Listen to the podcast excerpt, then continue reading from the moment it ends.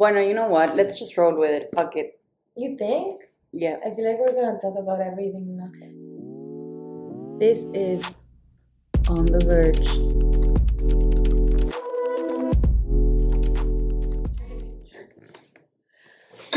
this is weird. I'm like interviewing you.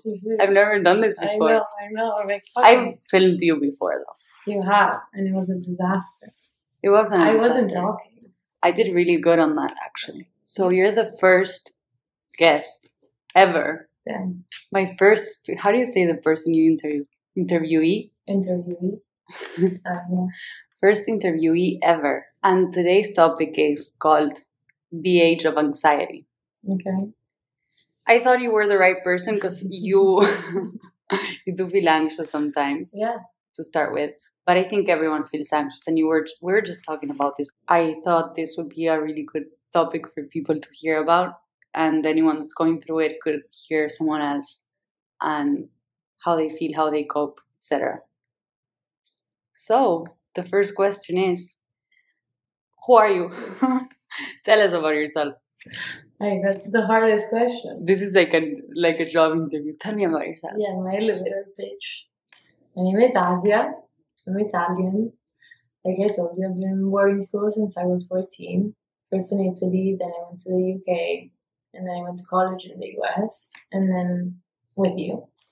And then Yeah, that's how we met, by the way. hmm the one. And um, can I swear? Of course. Oh, I don't know. I'm Like maybe it's sensitive. Imagine me talking for like an hour not swearing. I don't think that's, why ever I happened. like, I was about to say that's how I met you, bitch, and then I'm like, Yeah. maybe I shouldn't say it. But anyways, so then I graduated and I moved to New York last July. So it's been a year, and I'm working now. Wow. Did you say you're Italian? I am. I said it. Did you say it? I okay. that's like yeah. really fun fact. So now you're working in New York. Mm-hmm. How do you feel about work in general? That's going to be a huge topic separately, just work life. But how has that adjustment been for you?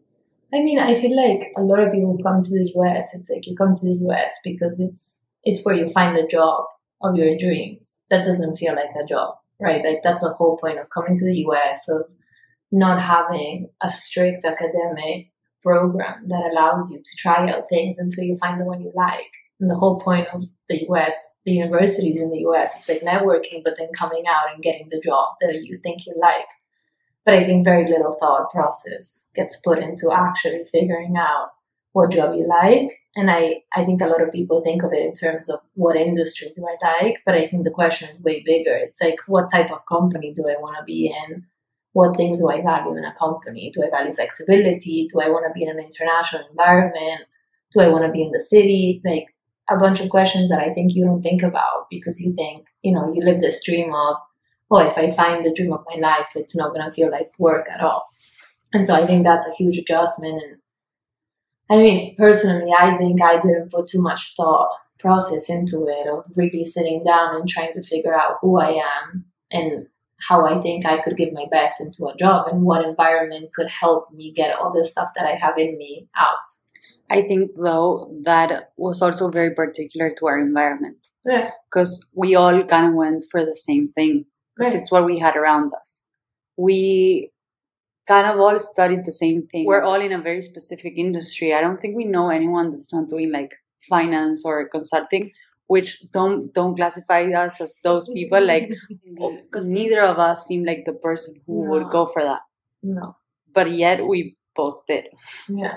I mean, I think there's two things of that. It's like one being international, you kind of don't have the luck to choose whatever industry. The industries that sponsor your visa are finance and consulting, so you're kind of drawn into that. Yeah, that's but I think the other very interesting thing, it's like all of us who came to the US, we came because we chose the unconventional path, right? Like when we were at home, we were the ones who were like, I'm going to leave everything that is safe and secure and go to the US, which at the time was a choice that was very unconventional. And then we get to the US and we make the most conventional choice of people around us, which I think is Yeah. very interesting because it's like when you're in college and you're like, I want to be a teacher or I want to go join the Peace Corps or whatever it is that is like the unconventional path, all of a sudden it's so scary to take that choice. But then if you remember the you who at 18 was like, Mom, Dad, I'm going to go to the US and you're telling your friends and no one understands you, you took the very unconventional path. So it's like, why has it become so hard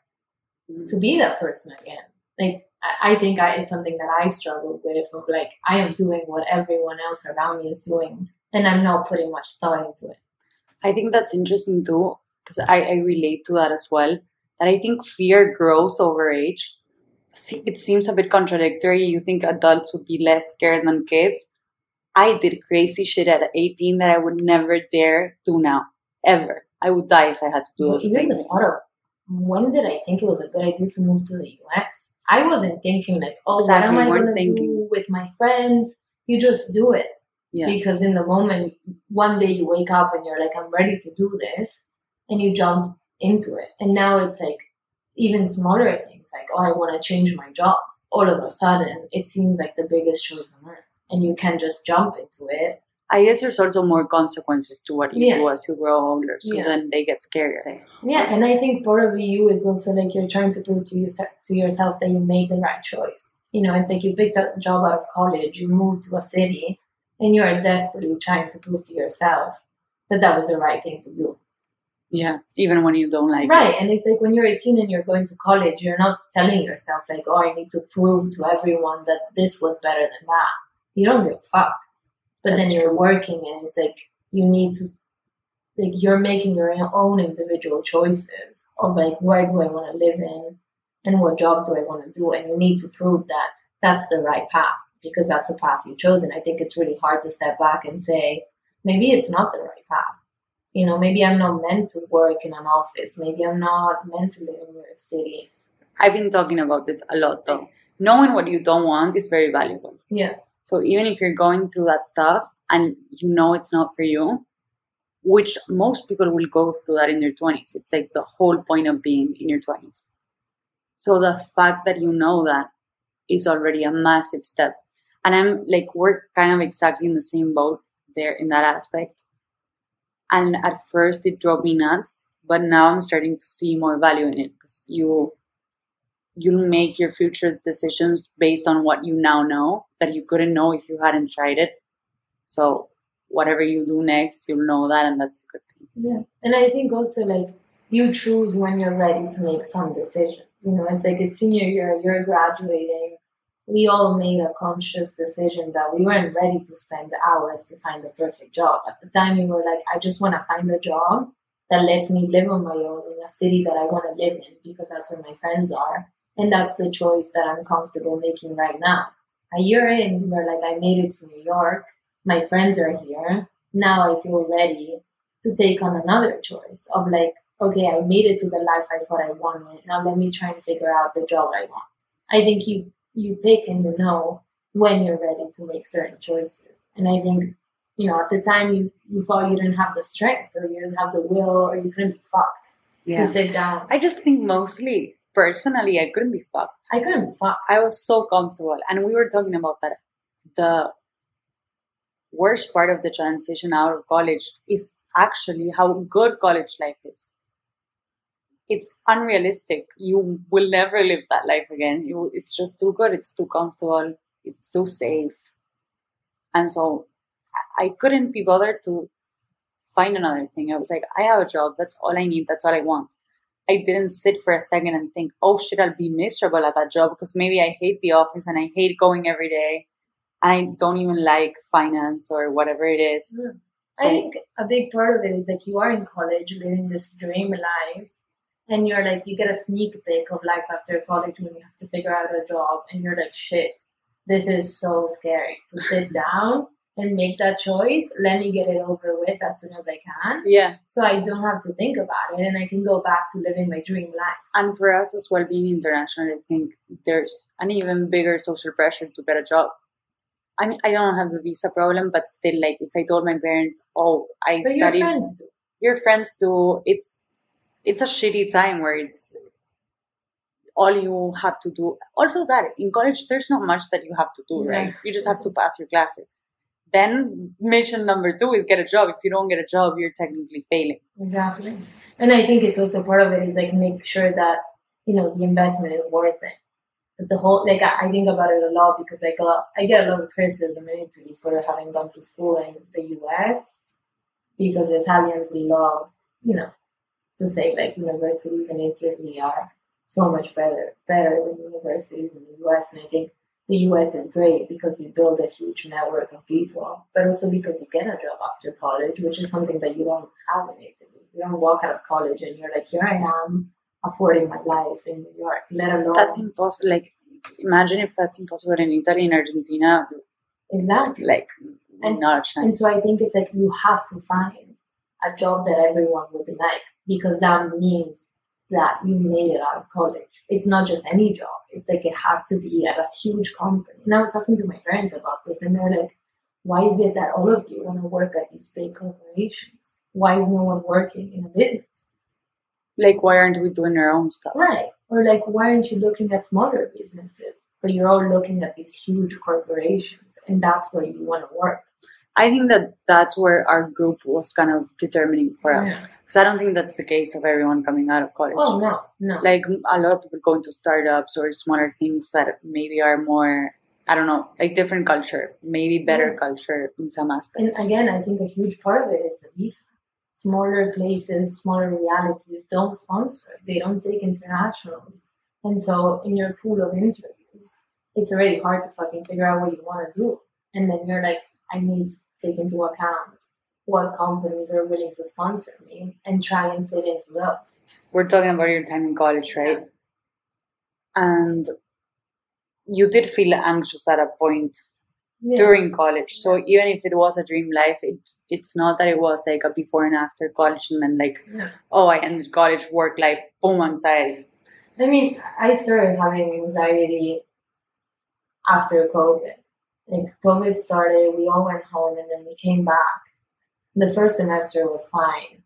And then the second semester when it was what was it, like spring semester of junior year, it was like that was the time when you're looking for an internship. And I got an internship in Albany because that's the only place that was willing to sponsor and it was gonna be a, a good deal but it was in Albany. And I think I started having anxiety because I started realizing, you know, the future is very uncertain.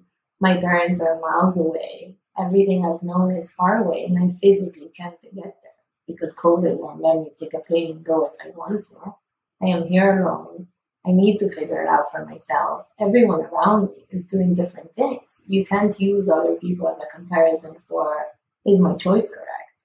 You can't because everyone has different paths everyone chooses different careers, different jobs, different cities they want to be in. So for the first time, I was like, fuck, I'm alone in this. Everything is uncertain. Am I ready to move? Is this a job I like? Am I making this the right choice? And for the first time in my life, I just had all these feelings that I, I didn't even know it was anxiety. I would just go to bed and my heart would start racing. Like I just had finished a I wanted to ask that. Sorry to interrupt, but I think anxiety is such an, a used word, and I honestly didn't even know what it meant. Like, what is anxiety?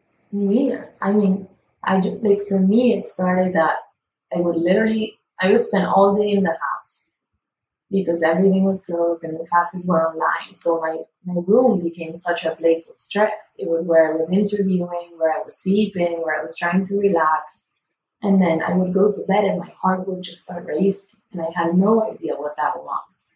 And I was like, I don't know if this is a panic attack.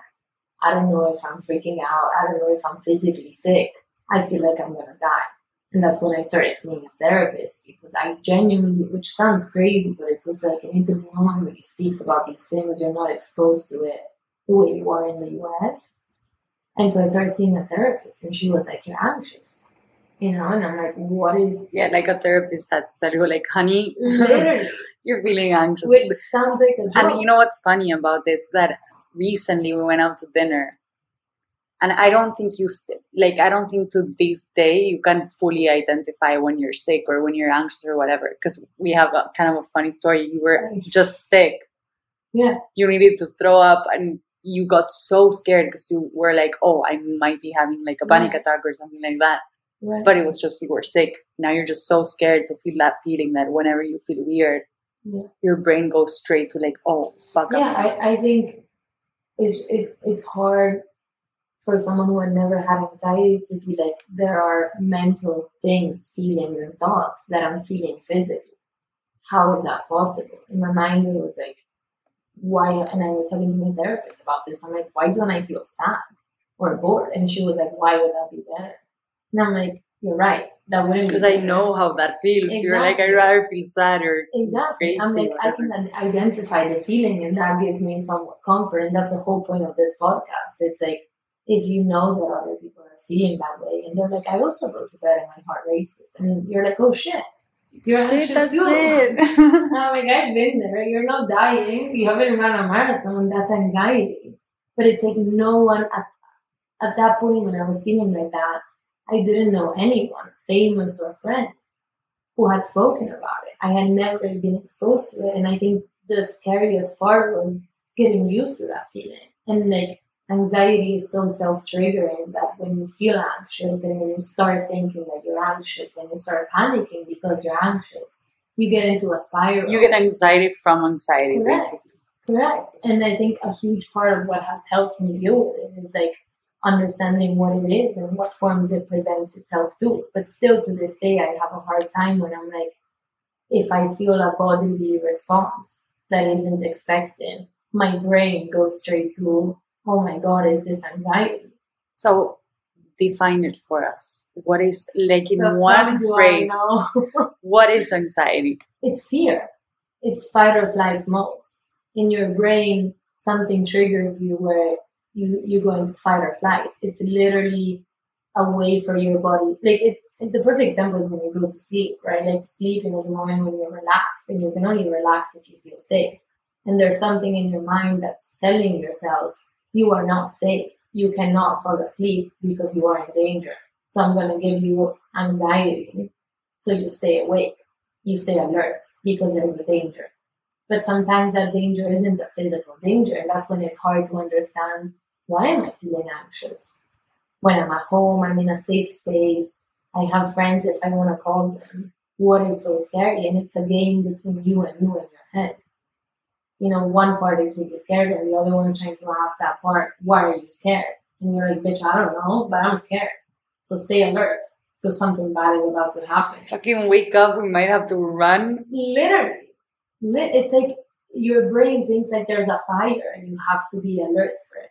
Then what is the like? The, oh Lord Jesus, there's fire. I ran for my life. I ran for my life. Um, but so when you feel that way, is there anything that helps you? I think a lot of it is time, and a lot of it is just living in the feeling, which is the hardest thing because you get anxious and you're like, I just want to get out of it. And I think a lot of times what helps is sitting down and being like, okay, I am anxious what do I think could have triggered it? What are things that I did today or things that I'm thinking about tonight that make me feel that way? And I mean, I started having anxiety at that time. It, it was really horrible and I really wasn't good at dealing with it. I was like, oh, maybe I should stop drinking coffee. And I did. Imagine for an Italian, that's how desperate I was. I'm like, as long as this goes away, I'll do whatever. And then that summer, I moved to Albany and I was really scared because I was physically alone I had fought with you. We weren't talking. It's my number one. Separate story, yeah. We weren't talking at that time. You know, all circumstances that from the outside you would look at and you would be like, if you were anxious in that moment, I would understand because you're starting a job for the first time, like a real job. You're in Albany alone, meaning like you something happens to you tomorrow. There is no one you can call because I didn't know a soul. Fought with my best friend really, really badly, and I had zero anxiety for the whole summer. Yeah, it's like there's no logic to. There's no logic. And I think the more you try and figure out why am I feeling this way when I shouldn't, when there's no reason, the more you get in your head and the more you freak out. It's not what's happening outside, it's what ha- what's happening inside. It's the fears. And a lot of time for me, Albany was a very fixed moment in time. It was two months. And the, thought, the thought that that was going to start and end gave me peace and then again, it's like remembering that anxiety comes from fear of uncertainty. It doesn't come from anything else. No matter how shitty the situation is, if you know it's going to end and you have an exact date when things are going to change, that helps you a lot. And I mean, what's interesting about hearing this as well is that in the end, everything is uncertain though. Like it's just the il- illusion of certainty that's making you relax, but it's not truly certain, right? That that's the whole point of being alive that nothing is really certain. It never is and i think a huge part is what you were saying that like in college people give you a timeline and you don't have to think oh next semester is uncertain. What is uncertain? What class you're going to take? I was actually asking my therapist i was like please tell me what you do what to do with my life. Just give me a list. I'll follow the steps and i'll be fine. Like if you just tell me step by step where do I have to work? What do I have to do? Um, tell me, I don't know, whatever you, whatever I need in my life, what to cook, how to cook, mm-hmm. when to eat, when to work out, what workouts to do. Like, just tell me everything. I will follow the path. You know, this as I was speaking, I just remembered. Have you seen Fleabag? Mm-hmm. So good. There's a moment. I don't know exactly. I watched it with my parents, which was Oh, that's not too much sex. Oh my god, no. I would die watching that with my parents. Yeah. But there's a moment where Fleabag says, like, tell me who to love, um, what to do. What, let, let me look it up. She says, I want someone to tell me what to believe in, who to vote for, and who to love, and how to tell them. I just think I want someone to tell me how to how to live my life. Literally. Yeah, I think. And she's telling this to the priest. This is the best season, and she goes, "Father, because so far I think I've been getting it wrong." And I think she's such an extreme case of someone like making bad decisions, kind of, but she's yeah. at the same time really great. But I think that uncertainty is triggering, yeah. and and I think it manifests. We were talking about this that it manifests in very different ways, right? For you, it kind of derives in anxiety, in anxiety. Mm-hmm. but that's not the case for me, for example, and I'm still not doing great. Like, come on, I'm, I'm calling a podcast on the verge, but you know what? I, I thought of it. It's like, it could be on the verge of doing amazing. Exactly. it's just almost there. You're always on the verge. But no, I think it's true. And I, I think I don't know, anxiety is really hard, and I think it's something that you can't fight to disappear because, like you said, it's a reaction like any other, and it's a feeling like any other. It's new, and so it's scarier because you felt sad probably when you were younger, you felt bored, you felt scared, and anxiety for me was new. Even lonely. Even, yeah. I mean, I think anxiety and loneliness go hand in hand because when you can't see a specific path or a specific future, you're like, I don't know who's gonna be with me at that time. And that was, I mean, when I started having anxiety again, when my visa got denied, and I was like, I don't know, not denied, I didn't get the lottery with the whole H1B. Yeah. But I didn't Technical have visa. visa stuff. Right. I had like a specific end date. It was like on July 20, 2023. Your life as you know it is over because you don't have a visa to keep going. And I think in that moment, it hits you like, I don't know what's next. And there's so much. And I think that's the other misconception with anxiety. It's like people assume that you have it when you have no choice, right? Like you're stuck and you can't make choices. But I think anxiety also comes from you can do whatever you want, but you don't know what to pick. That is also anxiety triggering. And I think when you are in a situation where you're like, okay, on this day, my life as I know it ends and I have to think of something else. But you can't picture a place, you can't picture a job, and more importantly, you can't picture who's gonna be around you when that happens. That gets very lonely because you know it's like, what the fuck am I gonna do? Just like move somewhere alone. Yeah, but what's what's interesting as well is like how different people react to different things, right? Because I I think I was kind of in the same situation, not with a visa that I'm fortunate enough to not have those travels, I would say. But I do still feel like the possibility of choice is more overwhelming sometimes than not having a choice. Because the not having a choice is kind of like what I was telling my therapist. Just tell me what you, what to do. Yeah. If you don't have a choice, you know what you're gonna do. When you have a lot of possibilities, then it's it's crisis triggering for you it kind of manifested as anxiety which doesn't for me necessarily um, but it's still it is a moment of crisis that i think most people around us are going through. Partially because of that i think partially what we're talking about just being in your 20s is hard. It's hard. And you're expected to be at your best right? Because you've always heard of your 20s as like this amazing moment and suddenly you're in them and you're like fuck being 20 something is hard as fuck Like, it's hard as fuck, and I think especially after college, it's like, oh, college is the time when you figure out who you are. So you graduate and you're like, I bullshit though. know who I am. I I have my friends. I have a job. I graduated. I got it. I fucking know who I am. I'm such a different person than I was when I walked in here. And then you walk out of college and you're like, oh shit. Fuck, I'm scared. Right. And even like stupid things like, what do I cook for myself? Right? That's like part of learning how to. I mean, we kind of did it in college, but as well, you had so much time that it was different. Now you're doing a full time job. You have to feed yourself. You have to work out. You have to see your friends. Right. In the meantime, you're always in the fucking office. So you're like, when do I live? Yeah. I when do I take care of myself? I think there's two parts of like figuring out who you are. One is like figuring out your passions, figuring out, you know, how to study, what trajectory you want to for yourself. And one is a more simpler but harder thing of like, what is my day to day? And how do I make the, my day to day something that works for me? Am I capable of listening to my needs? Do I know what my needs are? Because at the end of the day, that's what feelings are. They're needs. Like feeling anxious is no different than feeling hungry but hunger is such a I don't know, it's such a known feeling that you're like, I'm hungry, I know what I need to do, I need to eat. And when I eat, that's gone. Anxiety is something that requires you to really look into yourself, or like like any feeling of, you know, feeling lost, feeling lonely, all, of that, it requires you can't look at someone else and be like, oh, what do you do when you're lonely? Let me do that. The way you would do it if someone's hungry. All these feelings require you to look at yourself deep and be like, what, what is the need? What is my body telling me that I need? And I think that requires really knowing yourself.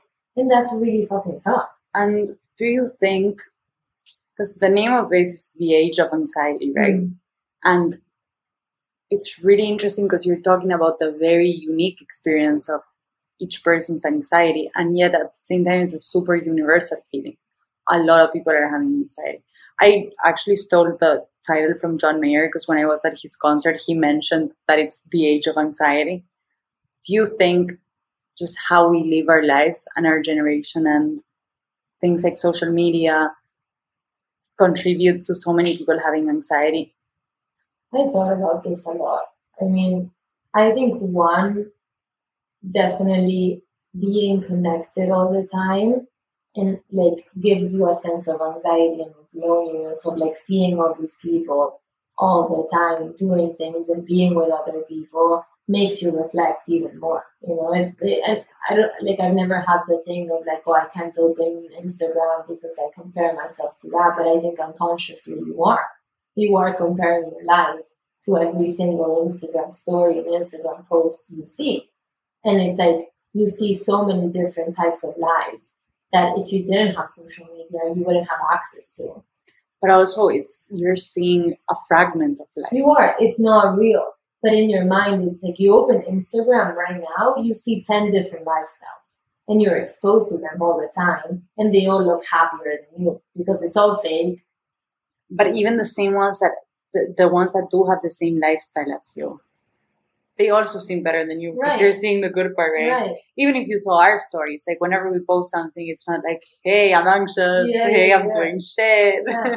I'm depressed today. Exactly. like you wouldn't post that. So I think a huge part is just like you are like, you know, you're lonely at home, you're bored and you open social media and that gives you a fake idea of feeling connected to people and feeling connected to the world. But that's not a connection that actually makes you feel like you're part of the world making you feel part of the world is sitting in a park and seeing people interact around you without talking to you. But you feel like you belong to the world more than you do when you open social media. I think it's also we don't have that downtime that people used to yeah. have. We don't get bored at all because whenever you're like, I have one second where I don't have something to do and I will grab my phone and I'll go straight to Instagram, which for some people would be TikTok. I didn't get into that. Yeah. Um, but that's that's really crazy if you think about it because you're not sitting with your thoughts for a second and so the thought becomes what you consume and what you're consuming is all this stuff from other people mm-hmm. and some is people you know and some is some are people that you don't know yeah. and with the ones that you don't know i i think it's just as bad actually Yeah, I don't. I think I don't know. I thought about this. If it's worse the CEO that you know, or the famous, right? And sometimes I think it's worth seeing people that you know because you have some sort of sense of like, okay, the famous people, I can tell myself it's fake, but with my friends, sometimes it's harder to be like, I'm seeing a snapshot, snapshot of you in that moment. But like the moment is happening. Exactly. Exactly. And you know they're there. Like you know you they went out there. Exactly. Or, yeah. Whereas with a famous person, you know there's a team of social media people who probably took three thousand pictures to take that one snapshot. It's not snap. I can't say this word. Snapshot. In, but I don't know. I think one is that one. I just think there's more to talk about it, right? Like it's funny because when I started having anxiety, I was like, I can't talk to my dad about this. He's like the the least. Like he just will never say I have anxiety, but I'm like, before you get on a plane, you can sleep at night, and you say you have something in your stomach. That's anxiety. Yeah. Like you don't want to tell yourself you're anxious because you're getting on a plane. I say I'm sick. Okay. Yeah. My dad is my dad my dad is like that. He's feeling a bit he has low pressure. He doesn't have sadness or anxiety. and I think like in this age, we are defining things more clear, which is good because to a certain extent it makes you feel part of a community. You know, you're like, okay, this is what I'm feeling. It has a name and other people are going through it and I can go on Google and look up anxiety. That's what it's called what I'm feeling. And I think that gives you a bit of comfort. But I think also, at least in the US, you are so overexposed to, to all these like diagnoses of like depression, social anxiety, anxiety. What's the difference between anxiety attack and a panic attack? And I think you start, at least I started getting in my head so much of like trying to diagnose every single feeling I have instead of feeling it like a fucking river, you know, like these feelings come and go. It's not necessarily a condition that I have. I think sometimes we get a lot in our heads and we're like, oh, this is not a temporary feeling. This is a condition that I'm in. And I need to find a name to it because it gives me peace, but at the same time, it freaks me out because now I have something. Yeah, that's kind of a rabbit hole. Right. I'm like, I never knew social anxiety was a thing. Do you, okay, this is the way I want to ask it. Do you think people generally talk about it? Do you find it in your day to day life that people are open about this? Or is it just like an image that people are super aware about mental health and stuff like that, but then in the day to day, it's not practiced as much as it is preached? Absolutely not. I think people talk about it to the point that they're comfortable talking about it, which doesn't do shit. You know, it's like, I mean, I think people also overuse the word, and I am definitely one to overuse words, but it's like for someone who has had anxiety attacks, it's like I've never seen or heard anyone talk about it, or someone really be like, look at me, this is what an anxiety attack looks like I look horrible. I look extremely vulnerable. I would not like anyone to look at me right now. But that's the moment that helps someone else feel better. It's like, oh, I've, I've had that thing once before and I know what it is. But it's, it is hard to talk about it. It is hard to admit that you're having those moments. It is hard to ask for help. And it is just hard to stand in front of a friend and be like, look at me. You know, this is what I'm going through and I look horrible. I will say, like at the office, we had a very like, women the firm, whatever. Yeah, corporate yeah, America really events. Because this woman was talking, and from the outside, she looks like the baddest bitch you've seen. Like she walks in, and you want to move away because she's so like onto her shit. And she was talking a lot about how she struggles with anxiety in like a very personal way. She was like, I had a kid, and I didn't feel like I could quit my job. I felt like go and leave she was like, I, I thought that if I left my job, that was it. it. Right. And she was like, I was having anxiety attacks. And this is a super successful person. this well. is a crazy successful. Because we're twenty and we don't know what we're doing, but no, she knows what she's right. doing. And in the moment when I heard her speak about it, I'm like, this makes nice. me feel good because from the outside you look like you have your shit together, but you are going through the same things I'm going through, and it's proving me that you can live with it, you can go over it, and you can be a bad bitch. And I think it's also proving you that it's not you. No, it's not you. It's not you. I, and I think that's such an important thing for you to tell yourself. You're not a problem. It's not a. It's not a you thing. It's bless you. Thank you. it's just.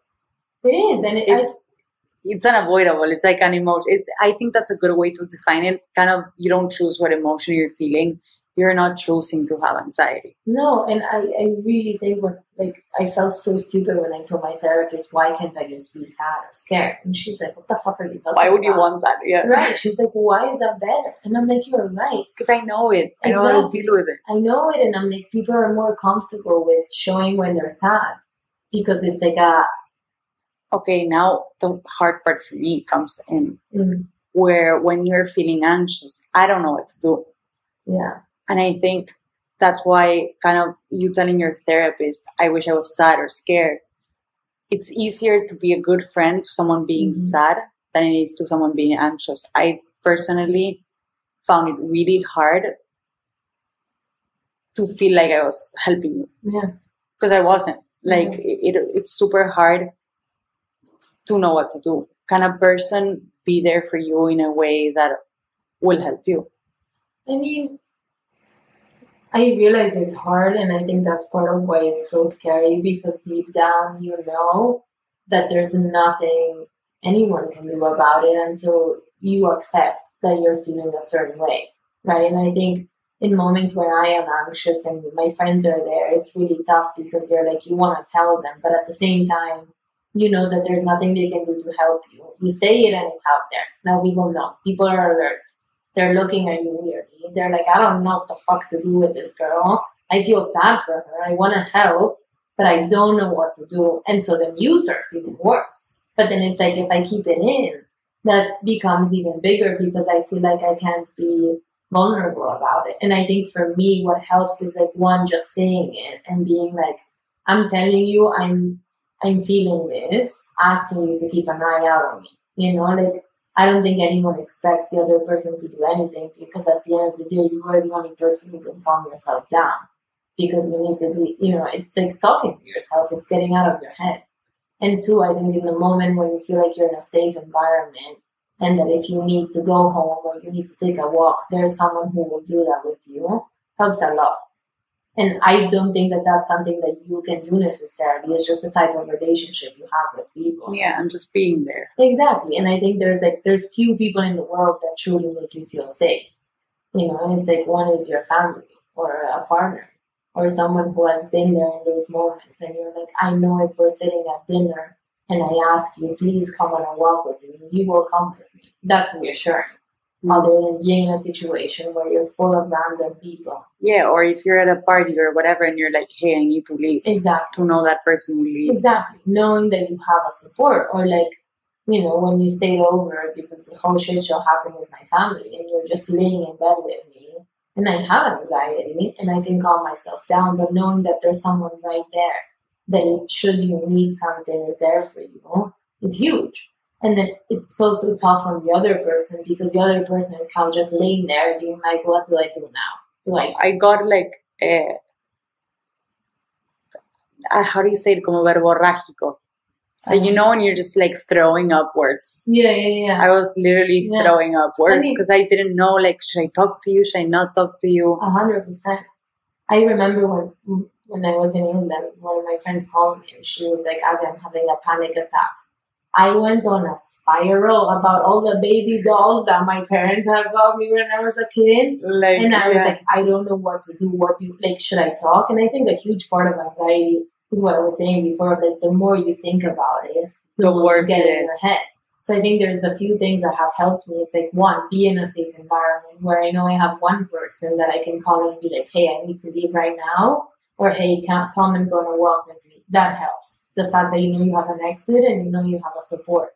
And two is just acknowledging that you're feeling it and letting yourself be distracted and be like, let me focus on something else. But that is really hard to do when you're in an environment with people you don't know or you don't feel comfortable with because you can't tell them that you're feeling anxious. And a lot of times, just telling someone, hey, I'm feeling this way and I know I can tell you And that's comforting enough. It is comforting enough. And I think that applies to everything, not just Yeah. anxiety. Because when you're doing shit, and if you're in your 20s, you probably have been through this in some sort of way, or you may maybe going through it now. Be it sadness, loneliness, you're just lost, you don't know what you want, or you're anxious. Knowing you have those people will make it better. Hundred percent. It's just that it's, and I think it's really tough as a friend sometimes because you're like, it hurts me to see you suffer, and I don't know what to do. But I think people don't understand that being there for someone else and taking on a bit of the burden when they need to unleash it on you is huge. And I think we've been pretty good about this. Yeah, in because we've both been feeling weird in different ways but we've worked it out like we've given each other like what whatever we Yeah. have left a battery when the other person needs it more. So when i was doing really shit you were doing a bit better. When you were doing really shit i was doing a bit better. Yeah, sometimes i think there might gonna come a point where we're both doing shit where we can't I help mean, each I think- other. But i think when while you can being there yeah. for the other person is I think, I really think that's important. really interesting because when I first started feeling anxiety, which was during COVID, I thought you were doing like shit too, coping with it in your own way. And I think a huge part of also why I was freaking out, it's like I know that my person isn't there for me and I can't put this on her because she can take it. And I think that's a very hard thing to realize, but it's like your friends are your friends, they love you, and they would always take your burden when they can. But, but sometimes they can't they can't because they're trying to stay afloat. And if they take your little luggage and put it on top of their head, they're going, Bye. down. Yeah. they're drowning and they can't help you or themselves. And I think that's when it's really scary when you look around and you're like, and I think that was a huge part of COVID and being in college and not having family of like, I'm looking around and everyone is barely afloat. They're in the fucking submarine to the Titanic. And I don't know why Yeah. they come out. You know, I, I really felt like it was that. And that's a really scary moment because you're like, no one around me can take on a bit of my pain. and I think this ties to the idea that this is up next, though different different topic, but that transition from child to adult that is what we're actually going through now. Because even in college, if you think you're an adult, you're not. You're not. I still don't feel like an, I feel like I'm a child, but You're now I'm acting old. like I'm an adult. I, I just feel like I'm faking my whole entire life, somehow making it through. And I think that process is really hard because of that, that you were talking about, that the other person can't take your burden forever. Be it your friend, your family, your partner. You're going to have to stabilize yourself however you can. Mhm. And just having that realization is hard. Yeah, and I think, I mean, I've told you this one year adult thing, but I went on a date that I didn't know was a date with a painter and or whatever artist guy who's going to art school, I don't know. And he like he was showing me his art and he's like, you know, my art has changed so much in the course of my life because here I was a one year painter, like a one year baby. And now I'm like a four year old baby painting. And I'm like, I think that has helped me think about the situation better. Because sometimes when I'm anxious, I get in my head, right? Like everything is uncertain. I'm thinking, how the fuck can I deal with having a family? Or like the huge decisions that come in life, the really scary ones, if I can't deal with this. And it helps me think of him. Like, I'm a one year adult. Yeah, I'm like, I'm a one year adult. This is the first year that I'm trying this out. And I'm figuring out, I want to figure out everything at once. I want to figure out my routine, my job, my friends, my love life, my health, everything all in one year. And it's like, how long did it take to be a good teenager? Like, think of your relationship. I don't with- think I ever was a good teenager. Yeah, I don't know. if I never learned it. No, probably no, but it's like, think of when you started that year and how you felt about parents Yeah. and how you felt when you were 18 about or 19 about parents. It's like you're growing in whatever phase of life you're in. So I think it's fair that you're like, I'm a one year adult. I don't have it all figured out. And the key there as well is treating yourself more kindly. Mhm. We were both speaking on this. It's way easier to have compassion for someone else and you don't realize you don't have it for yourself. And you need to start having that with you too. Yeah, and I think at least for me, these months when I had anxiety, I would, you know, wake up and be me and be vulnerable me at home and then get into the office and put on my sword and my helmet and be like, I am the baddest bitch alive. I'm not letting these people into how I feel. I'm fighting for my future. I'm fighting to be happy, to work hard. And then I come home and I can be me again. And it's really exhausting. And it's like you need to remember that it's okay to feel vulnerable. If you are going through hard stuff, be kind to yourself and give time to yourself the same way you would give it to someone else. You know, it's like when a friend breaks up or a friend is going through something, you don't expect them to be okay a day after. A hundred percent. And you are so compassionate to other people. Yeah. And someone said that being broken emotionally should be treated as well. Like if you had a broken bone, if you have a broken bone, no one, yeah, you had that where you couldn't walk, right? Yeah. No one would have been like, hey, bitch, fucking stand up and walk. Right. But then some people are feeling really shitty emotionally and they're still expected to be fully functioning and maybe you're not. And fucking take a step back and treat yourself kindly Yeah. and acknowledge that it's, there's a little something broken. It won't be broken forever. You can take care of it. But step number one is fucking treat yourself right. Be kind to yourself. Yeah, and I mean the same way when you break a bone, there's different stages, right? Like when I broke my leg, it wasn't like, oh, now you're doing physical therapy. It's like no. First you put a cast on and you stay where you are. Then you go in a wheelchair and you try you ease into getting back to it. Then you get crutches. Then you start physical It's a whole healing process. Right, and I'm like, it should be the same if something traumatic happens to you or a huge But life transition. even it- like I was gonna say that I think traumatic doesn't necessarily have to be a huge thing. no, no, I'm saying any trauma that Trauma can be built on Like your day to day life that was super Yeah, like an Like- emotional earthquake, something Yeah. that changes the way you think and the way life looks. I mean, moving from college to working in New York City is a trauma. so hard. You know, it's like call it whatever you want. It's a fucking earthquake. Like everything you knew and the life you got accustomed to and the rhythms you have are gone. Yeah. and it's a huge thing and i think we have this expect like we are so kind to others or we should be in being like it's normal that you broke up and the next day you're not smiling it's normal that it's taking you a couple of months to get to where you were before this happened but when it's us it's like why the fuck am i not better like tomorrow you know it's like Yeah. me i'm like i've made my decision that i'm gonna stay i'm committed to this new path for myself Now I need to be perfect. Right, right now. And it's like, no, because things changed. Things were broken. Things that you thought were safe are not safe anymore. And it's going to take time to go back to that one point, but you just have to fight. And and even if things were fine but you weren't feeling fine, Yeah, also be compassionate about that to yourself. yeah. And then lastly, Mm. to end on a more positive actually two questions. Okay, To end on a more positive note. okay. Because in, in the end, the lesson here was well, there were a lot of good things, but I think treating yourself with the love that you treat others is a really big thing. But so the two questions are what are the best things about being in your 20s? Mm. Number one. And number two, book, movie, TV show, song that you think is a good input in your brain. Not that just that it's just a good book or movie or whatever, but something that you consume and makes you feel better. Okay. Okay, so the good things about my 20s. Well, Second none practicing gratitude. turn No. 30. there's a lot of good things about being in your 20s that are hard to see in the midst of clouds. But I mean, I think one huge thing it's like you can truly do whatever the fuck you want.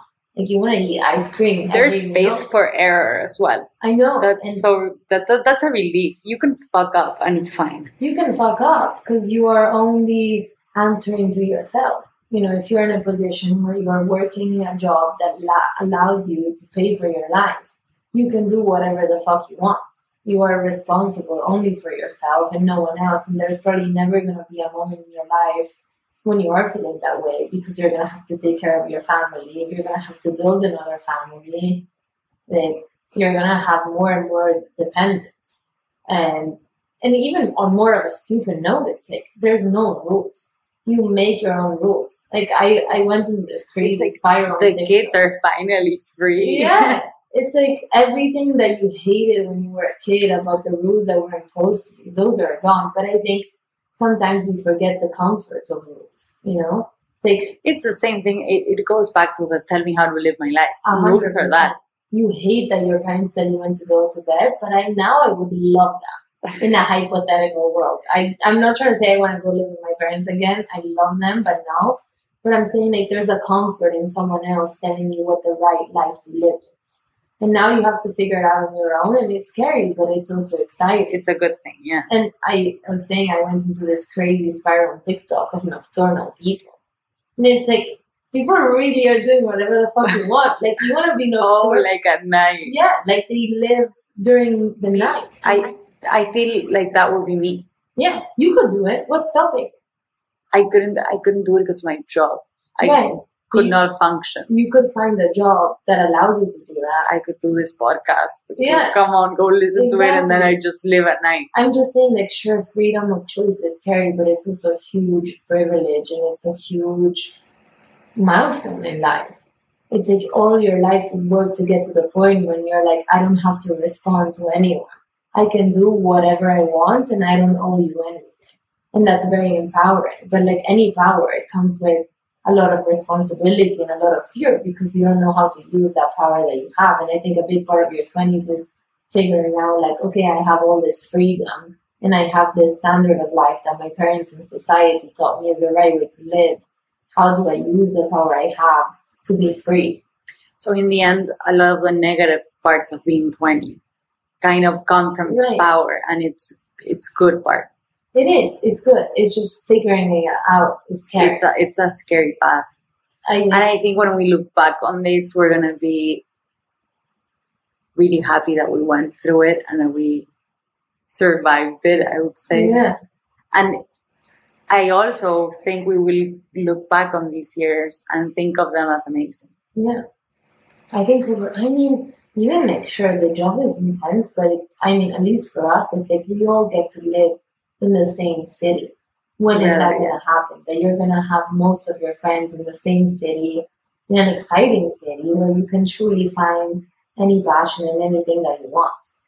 That is exciting. I just, again, I think it's like you said, everything that is really scary is also really good. You just need to make that mind change of I can do whatever the fuck I want. I don't like this. I can get out of it. A guy recently told me exactly that. He was like, if I have two choices and one makes me more scared than the other, I'll take the scarier one. That's a good way to think about things. Yeah. It's a hard way to go about decisions, but it's also a powerful thing. Yeah. And I'm like, you're never starting from zero. Like everything you build is not going away. There's this famous Italian movie where he's like, That's it. I don't wanna like get over with life. Like What is the movie? That can be your recommendation. Oh fuck, I don't remember the name. Now you're exposing me. Oh well, just go no, the that's not my recommendation because the movie is like a comic movie, but I can remember. But he's like, I want to change my life, and he's like, like there's this saying in Italian which is like "ricomincio da zero," like I start from scratch, and he's like, why start from scratch? Start from three. There's three good things you did in your life.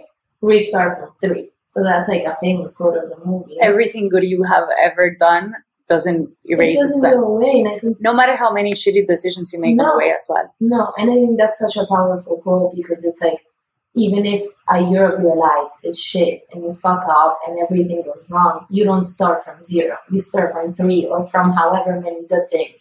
And- up to then. Bad moments teach you maybe more than good ones. A hundred percent. So even the fucked up moments will make you better.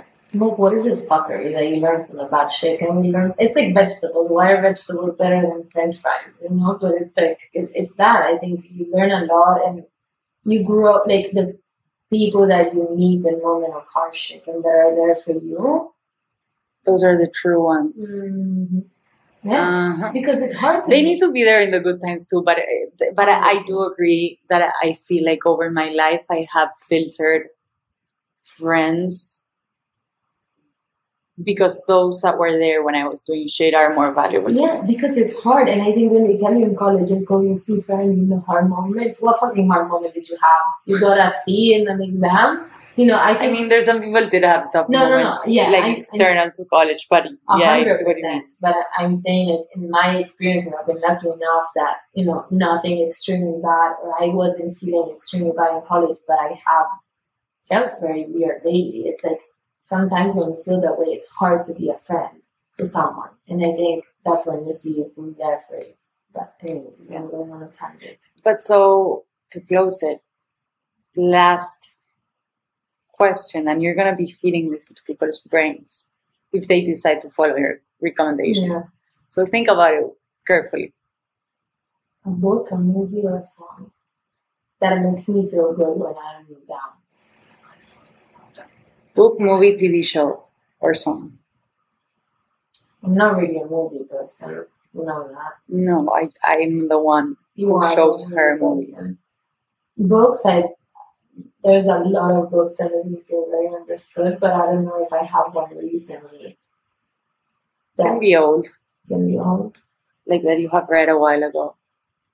I mean, one of my favorite books is One No One in a Hundred Thousand. We've talked about this. I still haven't read it. It's a really good book. I'm gonna have to read it now that you recommended it. but I, I think I resonate with it more now. The whole point of the book of like one no one in a hundred thousand is that based on the situation we're in, we wear different masks. You wear a mask of you're a good kid, you're a good boyfriend, girlfriend, you're a good brother, you're a good worker. And I think I've struggled with this with anxiety. Like the moments when I feel anxious at work, I have a mask that is my employee mask, but how do I put on my vulnerable mask? And the whole This is Ah, a whole new subject, but I think okay. employee mask is such a big topic. Everyone is acting when they go to the Yeah, they do. And Everyone is. And that's what the book is about. It's like when you are in a situation where those personalities are in the same room because there's people in that room that have to do with different sides of you. How do you cope with that? You know, it's like if my my boyfriend and my mom and my boss are in the same room, I'm three people, but I am no one, and I'm a hundred thousand people. That's a whole the book, which I think has helped me a lot understand the weird feelings of like yeah, and how you behave. Yeah, yeah. I love that. Mm. Thank you so much. Of course. It was great. Great to talk. Bye bye, bitches. Bye.